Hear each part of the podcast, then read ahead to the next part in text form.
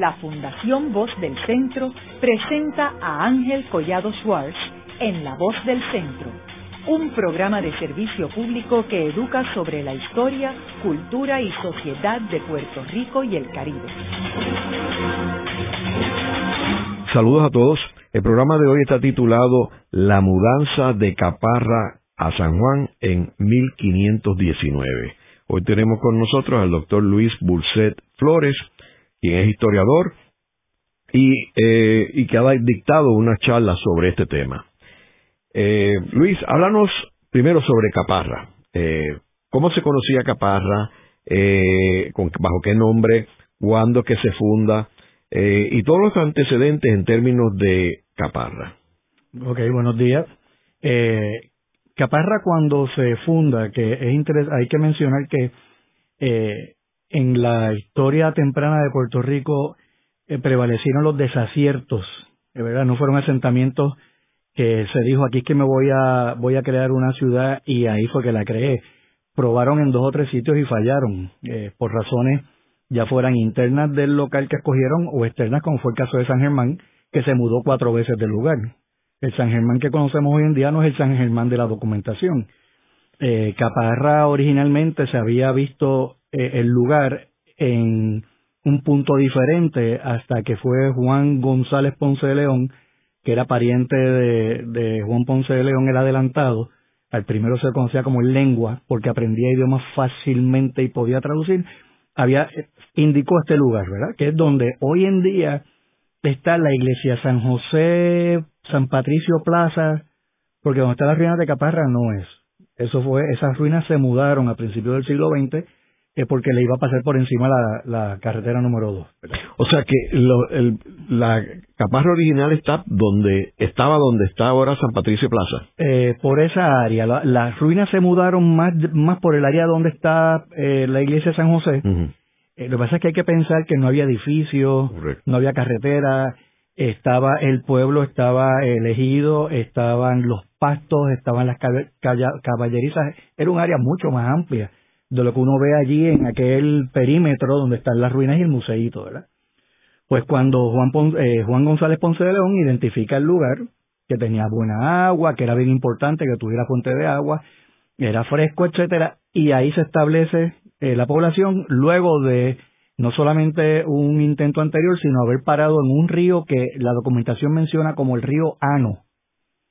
Y que ahí entraron, estuvieron, pero ahí no fue, no se dio y regresaron. ¿Y en qué año estamos hablando? 1508, a pesar de que en sus informaciones Juan González Ponce de León, estando ya en México con varias personas conquistadores que estuvieron con él en Puerto Rico, eh, hablan de una visita anterior, que se estima 1506-1507, a conocer, a reconocer la isla. Es interesante porque si Ponce de León estuvo en Puerto Rico en el 1506 reconociendo, en el 1505 el rey designó poblador a Martín eh, Llanes, Pinzón. O sea, que no era no le tocaba a Ponce de León, le tocaba a otro que no, no usó su privilegio y finalmente fue Ponce de León el poblador de, de la isla de San Juan Bautista.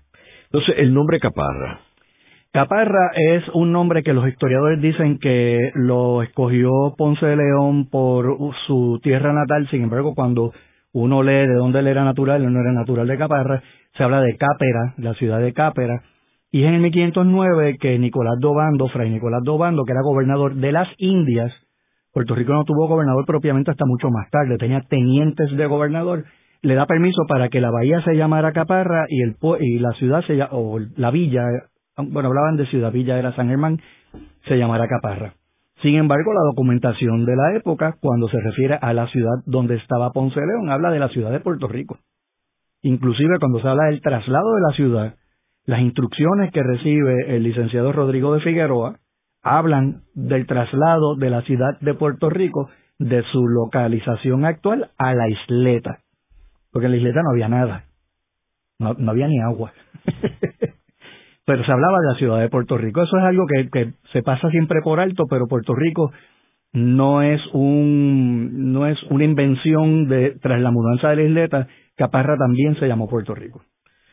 Y entonces, ¿cuándo, ¿cómo es que se usa el nombre Caparra? ¿Y quién es el que lo empieza a usarlo?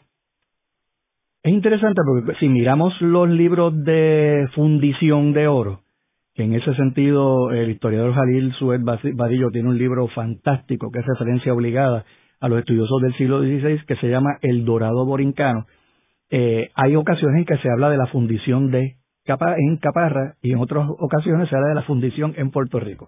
O sea que eh, los nombres se intercambiarían, en algún momento unos llamarían Caparra, otros llamarían eh, Puerto Rico, eh, pero Puerto Rico lo he visto más en, documentación oficial, ¿verdad? Y Caparra es el nombre que se le refería ah, al, al asentamiento. Habría que entrar un poquito más en detalle. ¿Y qué tan grande era ese, poblado? Eh, Caparra nunca fue grandísimo, de hecho en Puerto Rico nunca hubo poblaciones grandísimas. Eh, uno de los grandes retos que tenía eh, la corona española era la, la, supervivencia de la colonia y uno de, las, de los cucos que usaban los gobernadores o los tenientes de gobernador era que la isla se despuebla, se le va la gente. Eh, cuando se, van se va a mudar Caparra a la isleta, Ponce de León, que tiraba para la permanencia, él estaba opuesto a la mudanza porque él era el dueño de las tierras. Él tenía sus conucos, él había desarrollado eh, la, la, Real Hacienda del Toa y en un momento dado él tenía la mitad de los beneficios con el rey, a él no le convenía que se mudaran de allí. Eh, quedaba más cerca de las minas y él tenía gente las minas él habla de que en Caparra no había más de 40 vecinos, hay que calcular como 5 o 6 personas por vecino, vecino era como el jefe de familia, pero el que tenía derechos legales, eh, tenía propiedad, tenía caballos, tenía armas, etcétera, un concepto medieval. Pero que en las minas, o sea, fuera de Caparra, vivían 300 personas que a su vez contrataban hasta 300 personas más. O sea que Caparra era un núcleo poblacional pequeñito y la gente realmente estaba regada en el interior, en lo que en las minas de, oro que estarían en eh, la Macanea en Caguas, en Luquillo, etcétera. Y entonces, ¿cuándo es que ellos deciden mover a Caparra a la isleta? ¿Y por qué? La, la, la investigación, vamos a llamarla la investigación surge en 1519 cuando la reina Juana, la loca, que también se le, se le da de izquierda, eh, pero la documentación habla de la reina Juana, doña Juana y su hijo, don Carlos. Después que ella la meten en un monasterio y le dan, la, la, encierran y la callan. Eh, le dan instrucciones al licenciado Rodrigo de Figueroa, que había sido designado eh, justicia mayor de la española, a que pasara por Puerto Rico a investigar y ahí el rey, de hecho, tengo aquí la, tengo aquí la, una transcripción de, de cómo dice las instrucciones del rey, donde no se lo voy a leer, ¿verdad? Pero dice que las razones eh, eran que los navíos que iban de Castilla, o sea, el comercio, que es la, la motivación para la mudanza es el comercio, la motivación para la permanencia es la tenencia de tierra, son dos visiones completamente diferentes, visiones económicas, eh, los reyes dicen que los navíos que iban de Castilla eh, no, no paraban porque era demasiado lejos. Usted piense que el puerto estaba en lo que hoy en día es Puerto Nuevo. De hecho, por eso se llama Puerto Nuevo. Y hay un mapita donde dice Puerto Nuevo y Puerto Viejo. Puerto Viejo tiraba un poquito más para donde estaba Cardí ahora. Eh, y de ahí, por caminos, había que llevar todas las mercancías hasta la iglesia de San José donde está Caparra. Eso encarecía los costos. Porque una de las cosas que saltan a la, a la vista cuando uno investiga siglo XVI, todo se pagaba. No era que esto se estaba haciendo a nombre del rey. Si usted cortaba madera para hacer una caja, usted cobraba. Cargar esa caja y moverla de punto A a punto B, usted cobraba. Pues, pues, evidentemente el comercio, cuando los barcos paraban, bajar las cajas y llevarlas hasta Caparra encarecía la mercancía que se llevaba. Y por otro lado, eh, decían que el pueblo no era sano a causa de estar muy ahogado y sombrío. Los que vivimos en Guaynabo sabemos que Guaynabo es húmedo. Y ahora, ahora que empiecen las lluvias, las ventanas de aluminio se llenarán de, de musgo. Y esto causaba que los niños, decía uno de los testigos, no llegaran a los tres años de edad, que murieran antes. O sea, volvemos, la permanencia de la población española en la isla estaba en juego. Y había que salir de allí, había que salir de allí corriendo. Y el, el, el que defendía, la voz cantante, en la defensa de la permanencia, pues fue Ponce de León. Todos los demás se fueron del otro lado. ¿Y sabemos qué estructuras había allí en aquella época? Eh, hay una, las casas en su mayoría eran de madera y paja porque hubo por lo menos tres ataques, el alzamiento indígena de 1511, eh, que pues obviamente atacaron Caparra, que era la ciudad eh, o la única población en el norte de la isla, eh, la del 1513, que ya no son no se habla de taínos, se habla de caribes, y la del 1518, y las pérdidas fueron 30 casas, 40 casas de paja. Eh, lo que inclusive la catedral de, del obispo Alonso Manso era un bohío eh, cobijado en, en Yagua. Eh, la, la biblioteca del de, obispo Manso, que esa era una eso fue una joya. Se supone que la primera biblioteca en América estuvo en Puerto Rico, a los que están en ese viaje, se la quemaron completa, porque no había la única estructura de piedra era la casa fuerte de Juan Ponce de León. Si usted ha ido a Higüey, en Higüey en República Dominicana, todavía está en pie la casa fuerte de Juan Ponce de León. O sea que tenemos una idea de cómo pudo haber lucido la casa fuerte de Juan Ponce de León en Puerto Rico si se, usaron los mismos lineamientos, el mismo, eh, la misma función defensiva contra los indios eh, aquí que, su, que se usó allá. O sea que las estructuras incluían una iglesia, una biblioteca, eh, residencias. un monasterio de los, de los franciscanos, que todo eso se quemó. Todo eso se perdió, lo único que sobrevive es la, las ruinas, la base esa como de piedra, eh, que se trasladó al, al actual eh, local. Y eso es lo que está ahora en el museo. Que está frente al museo y en el museo lo que hay pues son eh, espadas que no me consta que hayan sido sacadas de la tierra, ¿verdad? O, o si han sido traídas para efectos de ilustración. Entonces, cuando ellos toman la decisión de, de mudarse, ¿cómo es ese proceso?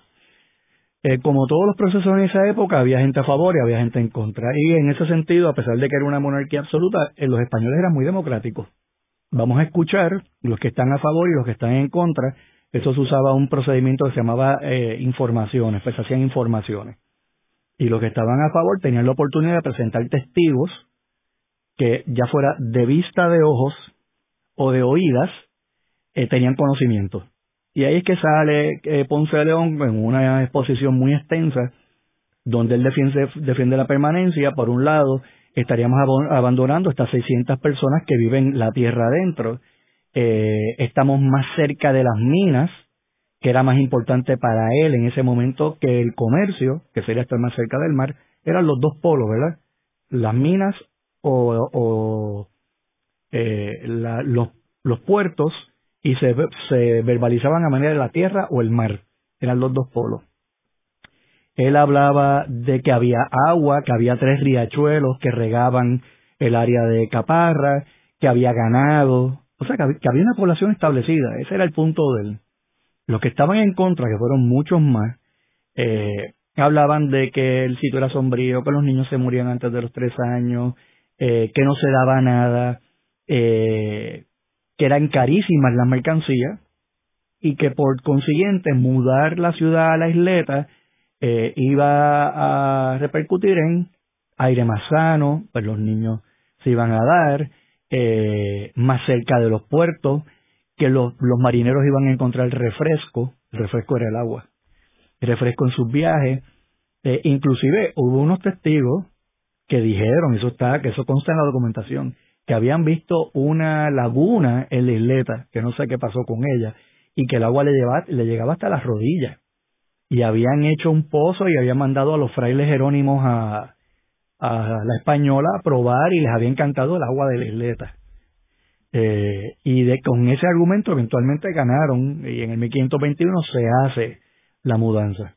Contestando la pregunta de hace un ratito, la primera vez que se alzó la voz para pedir la mudanza fue en el 1517 fue en el 17, en el 19 es que los reyes mandan entonces a Figueroa a hacer la investigación formal.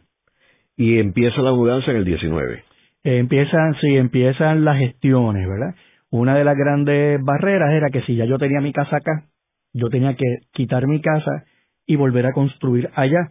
Habría que identificar plazas, solares, repartir solares, que nunca era fácil, eh, y eso iba a repercutir en costos. De hecho, eh, su Vadillo eh, dice que mucha gente de Caparra no se mudó a la isleta por el costo que representaba y esa gente a dónde iría iría a lo que lo que se llamaba la tierra adentro en Puerto Rico había mucha gente viviendo fuera del radar de la administración colonial.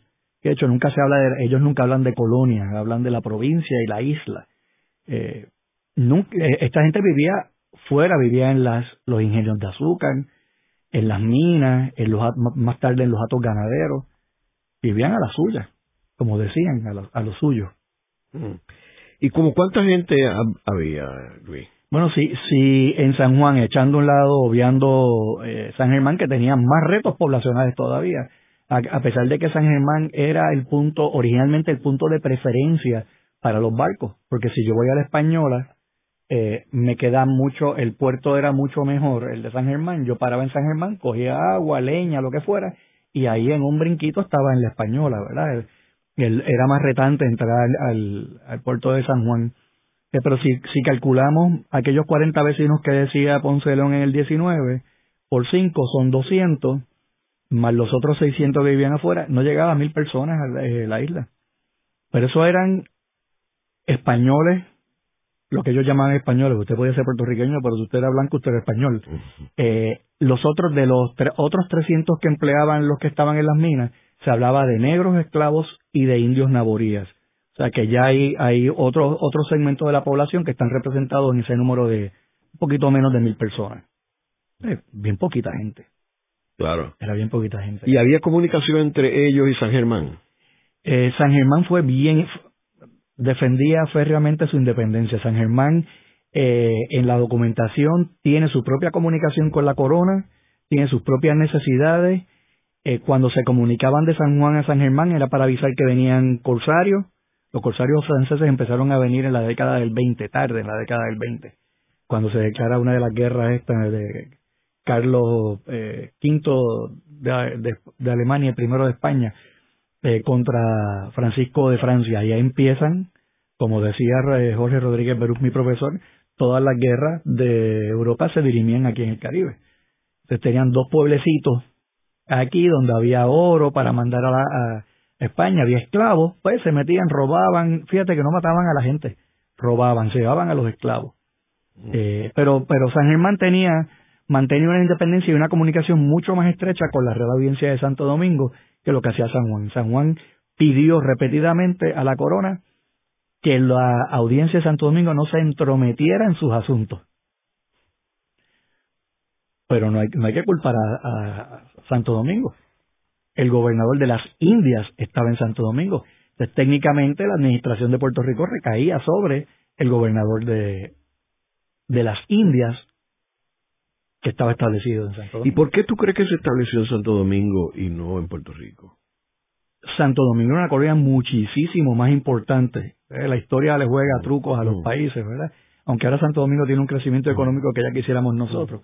Pero la española fue el, el punto de partida de la conquista de tierra firme, que es Sudamérica y Panamá. Eh, Hernán Cortés estuvo en la española, iban a buscar caballos antes de salir para, para México. Eh, de Santo Domingo se, dio, se dieron instrucciones o permisos para conquistar Puerto Rico y para conquistar Cuba. O sea, el eje de la administración colonial estaba en Santo Domingo. Eh, cuando los Colón ganan los pleitos, eh, donde se le, el rey tiene que reconocer los derechos que había negociado Cristóbal Colón, se convierte Diego Colón en, en virrey y gobernador de las Indias. Entonces, para restarle un, un poquito de poder, se establece la Real Audiencia de Santo Domingo en 1511, eh, que era, vamos a pensar en el Tribunal Supremo de aquella época, eh, y con eso, pues, todo lo que tenía que ver con justicia se le quitaba, esa autoridad se le quitaba al virrey, pero era naturalmente es que no había otra, tenía que ser Santo Domingo. De hecho, Santo Domingo eh, tenía la, el distrito de la Real Audiencia de Santo Domingo, llegaba hasta la actual Colombia. Ahora es curioso que no haya sido Cuba, por ejemplo, que era mucho más grande.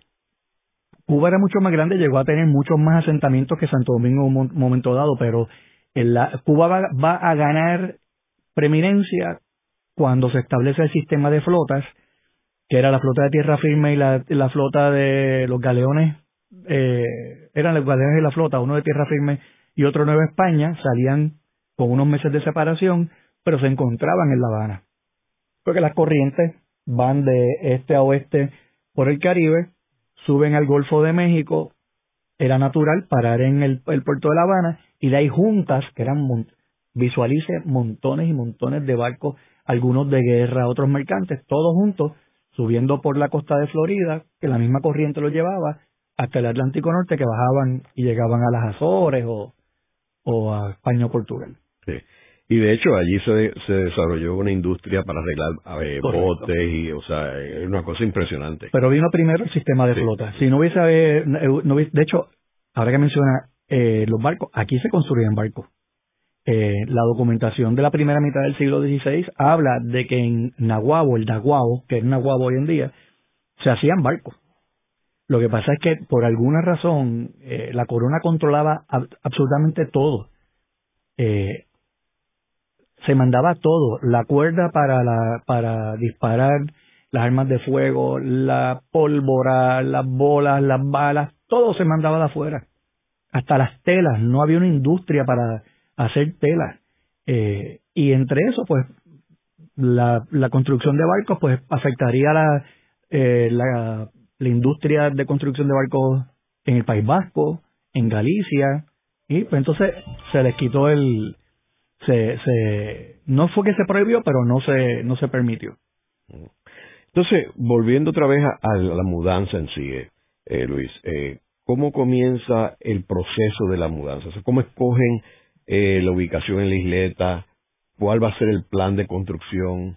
Bueno, ya el mismo Rodrigo de Figueroa habla de mapas que él, o planos que él trabajó. Hay uno que es muy, muy famoso, eh, que de hecho lo usó el municipio de Guaynabo cuando hizo la actividad de lanzamiento de los 500 años, eh, que se dio pues naturalmente en, el, en las ruinas de Caparra, eh, donde él pone, aquí está la ciudad de Puerto Rico, no dice de Caparra, de Puerto Rico, el puerto nuevo, el puerto viejo, y entonces está la isleta, eh, y otro, otro plano que no he visto y no he encontrado, que dice que era la demarcación de dónde, y, dónde iría la ciudad en la isleta. Pero sabemos que eh, por la plaza mayor, que es la plaza que está frente al Hotel del Convento y al y a la catedral hoy en día, esa era la plaza de ese nueva de esa nueva ciudad, así que la cuadrícula que se usaba para desarrollar las ciudades partía de esa de esa plaza. Que es bien interesante porque esa plaza volviendo a mi, a mi comentario original de los desaciertos, esa plaza también fue eje de otro pleito lo que había que mudarla, porque la, la, plaza era barrancosa. Todos los que hemos ido allí sabemos que esa plaza está en una cuesta. Entonces los, los comerciantes no se podían parar allí, los mercaderes, volvemos al tema del comercio, los mercaderes tenían que pararse en el tejar, que hoy en día es la puntilla, y subir toda esa calle para llegar a ese a esa placita. Entonces, ahí la, el, el, conflicto fue las familias poderosas que habían hecho sus casas frente a la plaza, que eran los puntos más prestigiosos, porque perdían ese prestigio y la mudaron a la actual plaza de armas eh, frente a la alcaldía. De hecho, el cabildo está allí también, en la esquina. por esa razón. Y está el, convento también. Y más arriba estaba también lo de el, otro convento. Este, el monasterio. O sea, está el convento de las monjas, ¿verdad? Que es donde está el hotel. Pero, eso, eso no viene a ser convento hasta el siglo XVIII. Esa era la casa de Diego Menéndez de Valdés, el, gobernador. Ahí lo que había de casa era esa, la de Francisco Delgado, que fue sargento mayor, eh, la de Mariño, y arriba la de los Ponce de León, la de Troche Ponce de León, que es nuestra actual Casa Blanca. Haremos una breve pausa, pero antes los invitamos a adquirir el libro Voces de la Cultura, con 25 entrevistas transmitidas en La Voz del Centro. Procúrelo en su librería favorita o en nuestro portal.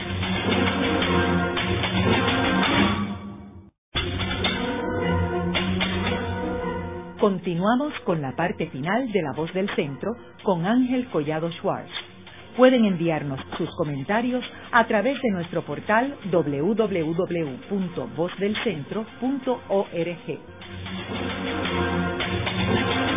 Continuamos con el programa de hoy titulado La mudanza de Caparra a la isleta de San Juan en 1519. Hoy con nuestro invitado, el doctor Luis Burset Flores, historiador y estudioso de este tema. Eh, Luis, nos quedamos en el segmento anterior hablando ya de la, parte del proceso de la mudanza de Caparra hacia la isleta San Juan. Pero me gustaría otra vez retomar el, asunto de las construcciones de estas casas, porque eh, uno puede ver estas ruinas que, este, que están allí en Caparra, pero tú resaltabas que las casas eran todo lo contrario de esas ruinas.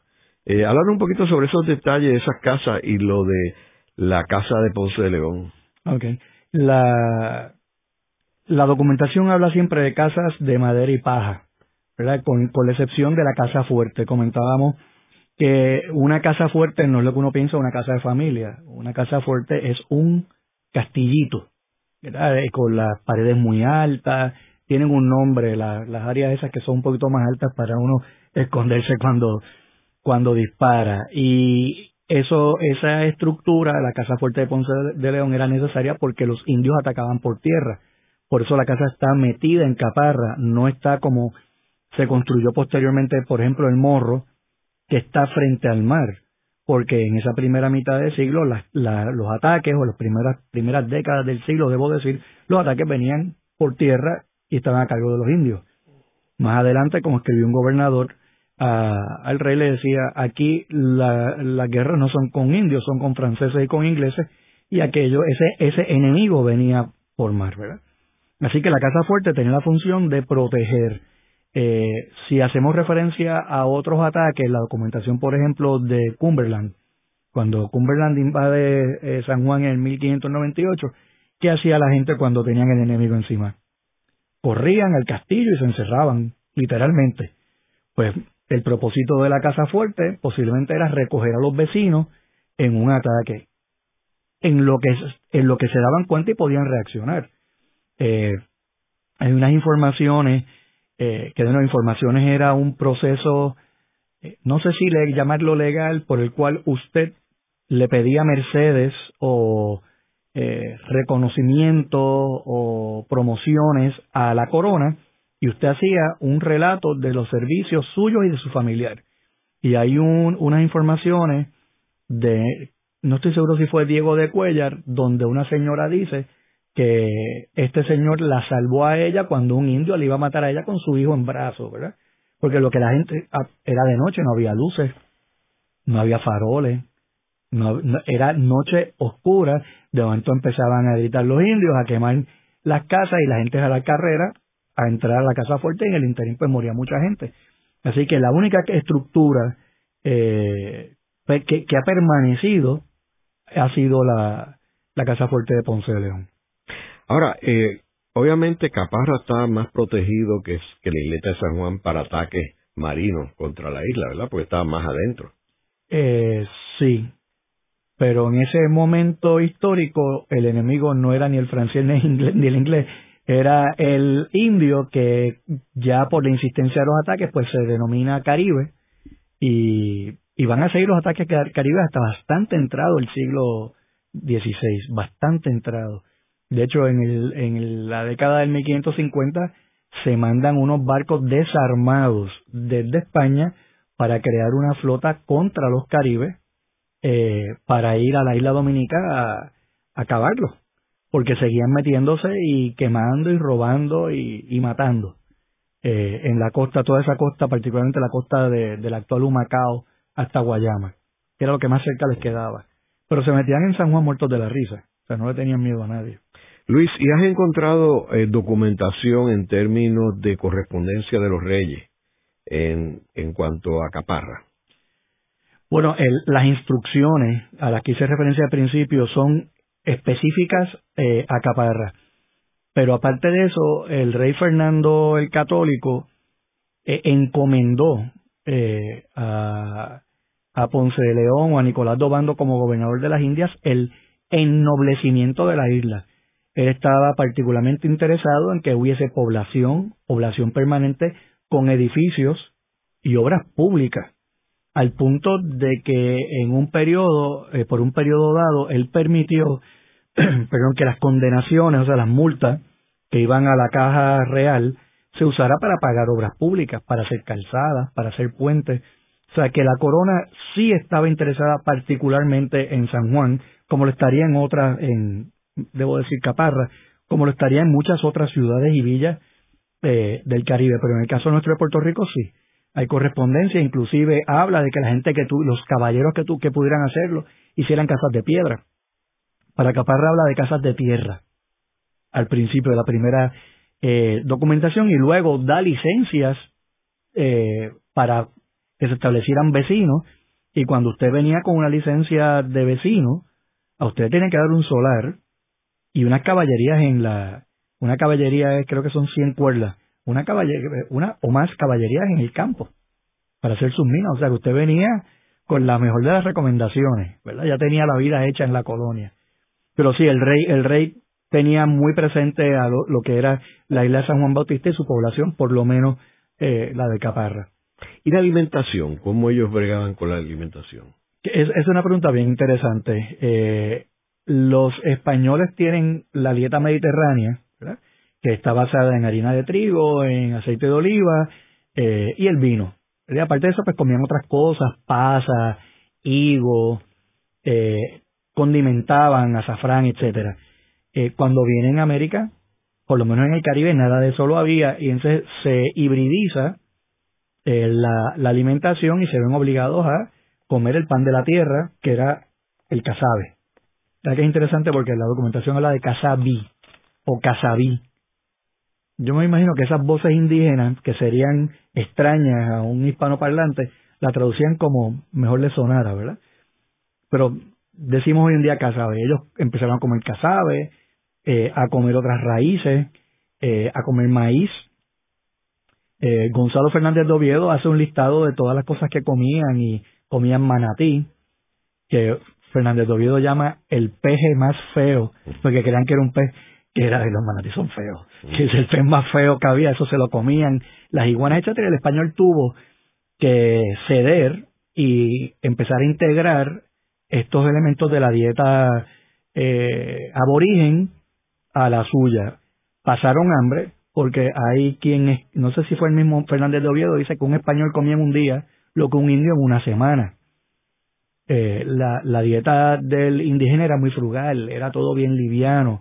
Ellos comían para, para sobrevivir, por eso que a veces uno piensa, pero los, los obligaron a, trabajo forzado y se morían. Es que su constitución no estaba hecho para eso. Su constitución estaba para llevar una vida eh, mucho más liviana, donde había un balance, eh, podríamos decir casi ideal, entre trabajo y, placer, ¿verdad? Eh, inclusive hay un, un documento que donde atribuyen la muerte, la alta tasa de mortalidad de los indios a, que se bañaban muy frecuentemente, sobre todo después de sudar en los areitos. la documentación es interesantísima lo que sale. ¿Y la pesca? Eh, es interesante que los indios pescaban, pero los españoles no. Eh, cuando uno mira las industrias en ese siglo XVI, no había industria de la pesca, por el contrario, eh, mandaban barriles de sardinas lisas y otras especies de pez, porque aquí no las pescaban. Es irónico que una de las razones que da uno de los testigos a favor de la mudanza eh, que se concretó en 1521 era que no que viviendo en la isleta no iban a tener que comer pescado podrido. Así se les, con la humedad se, se, podría hasta el pescado. Pero no, aquí nunca hubo no hubo eh, esa industria. ¿Y ganado? Ganado, sí. Eh, el ganado se trae, incluyendo el, el vacuno y el de cerda, eh, se trae por porque había que alimentar a los mineros. De hecho, en un estudio bien, bien interesante eh, por el profesor Amadeo Julián de República Dominicana, de la Academia Dominicana de la Historia, donde él estudia la alimentación en ese periodo, en la española, él habla que el, indio tuvo que aprender a comer cerdo, porque esa era la carne que había, ¿verdad? Algo que completamente ajeno para él, pero sí el, ganado eh, se tenía en corrales, Ponce de León lo reconoce, ¿verdad? Dice, nosotros tenemos aquí nuestro ganado, ¿Dónde lo vamos a poner cuando nos mudemos en, la isleta? que de hecho en la isleta nunca hubo corrales para ganado, la gente tenía sus caballos en sus jardines, que eran, estaban, no pensemos en el viejo San Juan como lo tenemos ahora, las casas tenían al frente un solarcito que estaba separado por, por unas cañitas y ahí se, se cultivaba eh, pues, pues, frutos menores eh, y ahí estaban los caballos. No había adoquines, así que las calles eran de tierra y ahí también salían plantas y cuestiones. Pero el ganado, el, el principio del ganado que va a, va a convertirse entonces en la industria predominante en el siglo XVIII con los atos ganaderos, desde de, va de la mano de la minería. O sea, no, no, podemos, no podemos pensar que minería era una cosa y después vino el ingenio y después vino el ato ganadero, todos en mayor o menor grado coexistieron.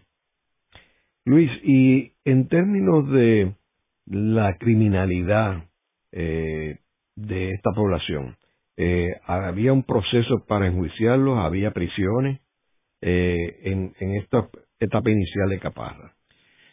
En, términos de criminales, de robos, asesinatos, la, la mención en la documentación es muy poca. Yo he visto de suicidios, dos suicidios que se dieron en la década de 1530 eh, por la, los altos intereses que cobraban los mercaderes cuando eh, vendían al fiado.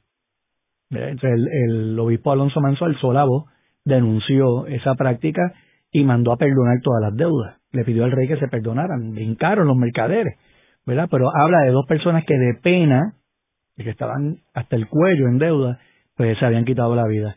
En Caparra, precisamente en la Casa Fuerte de Ponce de León, había como un pequeño calabozo donde eh, metieron a una persona de apellido Ocampo que había sido nombrado alcalde. El alcalde era no como ahora, el alcalde era como un juez. El regidor era más como el alcalde. Eh, había sido nombrado por Diego, Diego Colón. Y cuando él viene aquí a hacerse cargo, el cabildo de Caparra no lo quiso reconocer. Y el hombre insistió y entonces lo meten preso.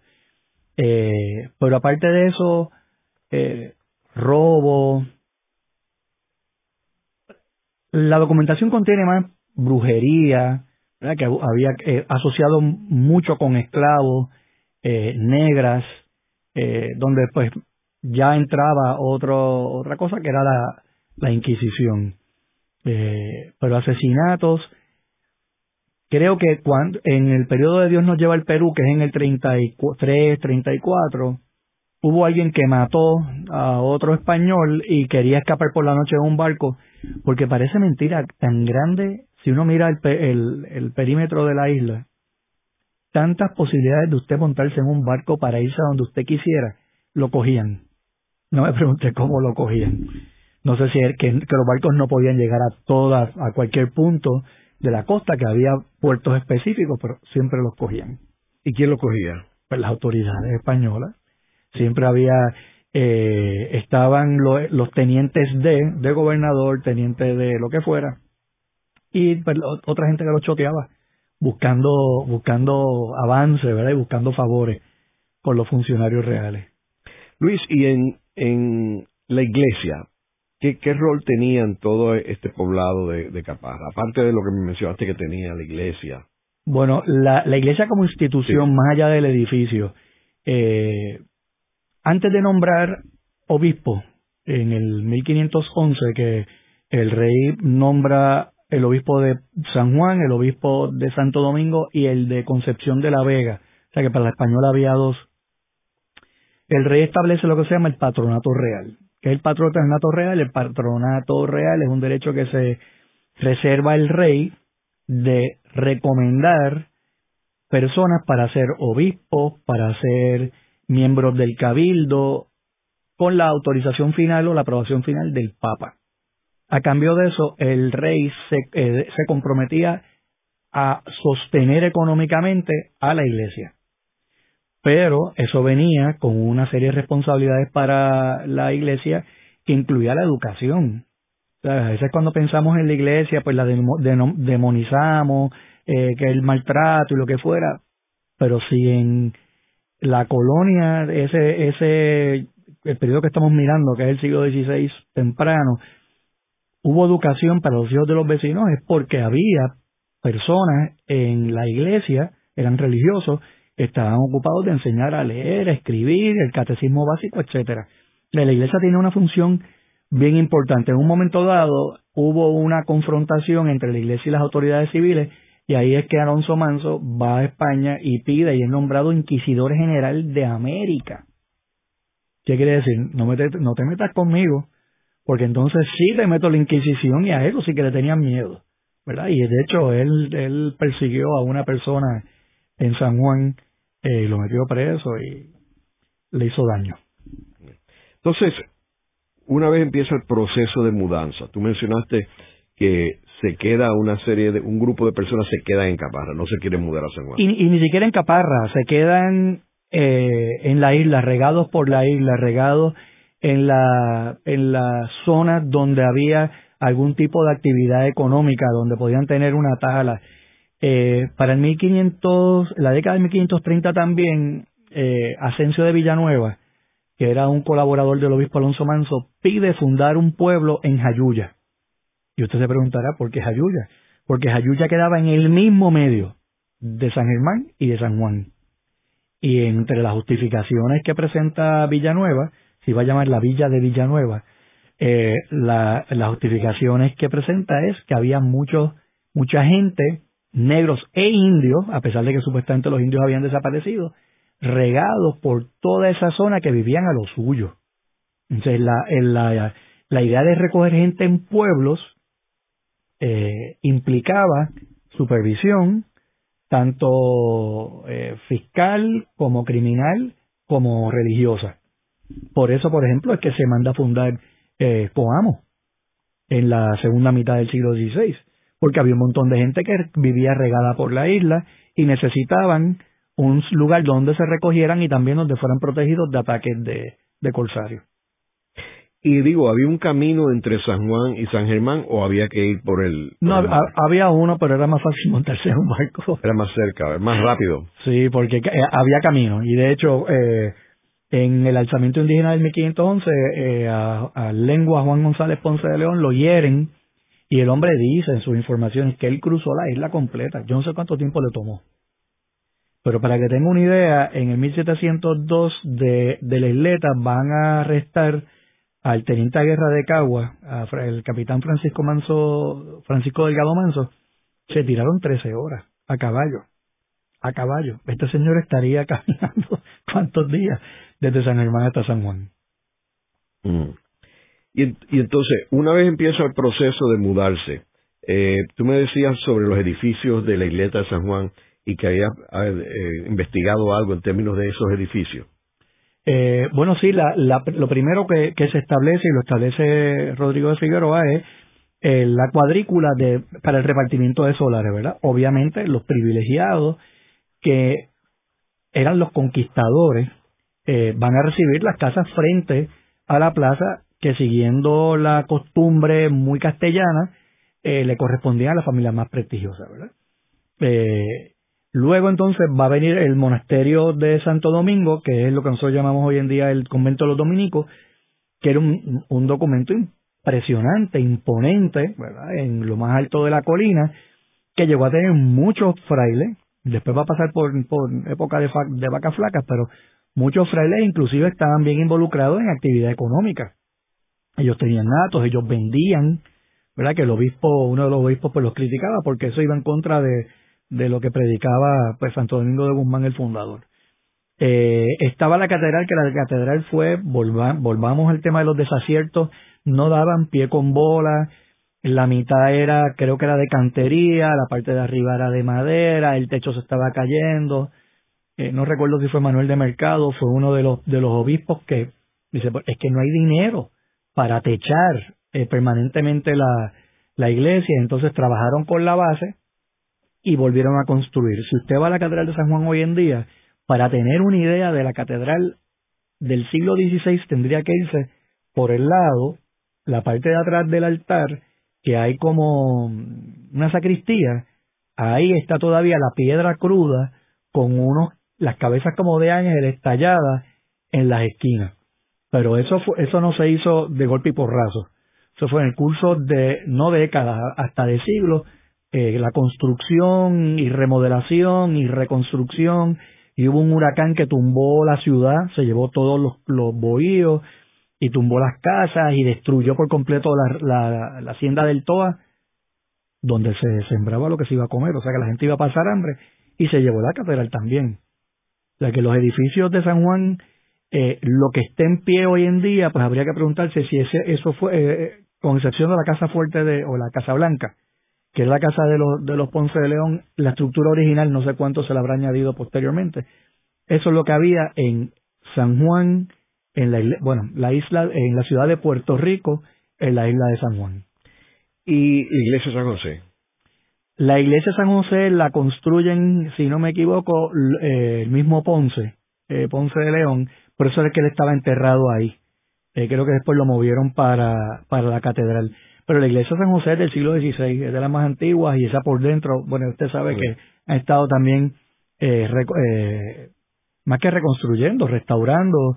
Había el riesgo de que la cúpula colapsara. Eh, pero eso, eso es del original. Esa parte alta es el original porque la fortaleza lo que había era el cubo. Si usted ha estado en la fortaleza, eh, sabe que cuando uno mira desde el Paseo de la Princesa hacia arriba se ven como dos torres circulares, pues eran cuatro, ese es el, ese es el cubo. Pero todo lo demás, el palacio, eso viene después, porque ahí lo, lo que dormían eran los soldados en el piso, después se les hizo una cocina, etcétera. O sea, que el, el paisaje de San Juan sería bien diferente a lo que tenemos hoy en día en mente, porque inclusive las casas de los vecinos eran de paja, eran bollos. ¿Y cuándo es que se construye la, estructura de la fortaleza? La fortaleza se empieza a construir, hay, hay, hay, órdenes para que se construya una fortaleza desde Caparra, que nunca se construye. Eh, y la gente de, de, San Germán también pide una fortaleza que nunca se le, se le eh, financió. Eh, pero la fortaleza empieza en el cuarenta y pico y lo interesante es leer las cartas de los gobernadores que cada vez que llegaban esa primera carta era haciendo un repaso de, la situación y siempre hablaban de lo atrasado que estaba, de que lo, lo que habían hecho no servía. Eh, la mentalidad esa del quítate tú para ponerme yo. Eh, y fue tardó bastante la fortaleza para de momento reconocer de que no tenía ninguna utilidad porque había sido hecha para repeler ataques por tierra cuando los enemigos venían por mar. Y para eso entonces el morro hizo su gran, eh, eh, tuvo su gran función defensiva, eh, a pesar de que caímos en manos del enemigo dos veces, en 1598 con Cumberland, que tuvo la mala pata que llegó a Puerto Rico coincidiendo con una epidemia de disentería. Y se tuvieron que ir porque se, contagiaron y no se pudieron quedar. Y el otro fue el, eh, el holandés, el Boduino Enrico, que a pesar de que Cumberland no quemó, nada más robó, nada más, eh, el holandés quemó todo, todo. O sea que ese es otro factor para pensar que el, o para validar que el escenario de, del viejo San Juan hoy es muy diferente al que hubo en el siglo XVI, porque para empezar hubo una quema en el 1625. El programa de hoy hemos discutido eh, la mudanza de Caparra eh, en el 1919 a San Juan, a la isleta de San Juan. Vemos que eh, se llamaba eh, Puerto Rico, eh, la, no se llamaba Caparra, eh, y que eh, aunque sirvió su propósito desde el principio de la colonización de Puerto Rico desde el 1508, eventualmente tenía que moverse más cerca de la costa para poder acelerar y agilizar el comercio eh, que le era imposible, casi bien, bien complicado llevarlo hasta Caparra. Y finalmente se mudan en el 1519 eh, por consenso de los mismos residentes y el rey también quería, la corona quería también moverlo, y se muda en un proceso de casi dos años, del 1519 al 21, eh, hasta que después se eh, constituyen allí y obviamente lo que tenemos en Caparra es es la, casa de Ponce de León, eh, la ruina, lo que vemos, porque el resto de la población eran bohíos y fueron quemados y es el área donde está ahora más San Patricio Plaza. Eh, muchas gracias, Luis. A usted por tenerme. Esta ha sido una producción como servicio público de la Fundación Voz del Centro. Los invitamos a sintonizarnos la próxima semana a la misma hora Y recuerden que pueden adquirir el libro Voces de la Cultura en su librería favorita o en nuestro portal.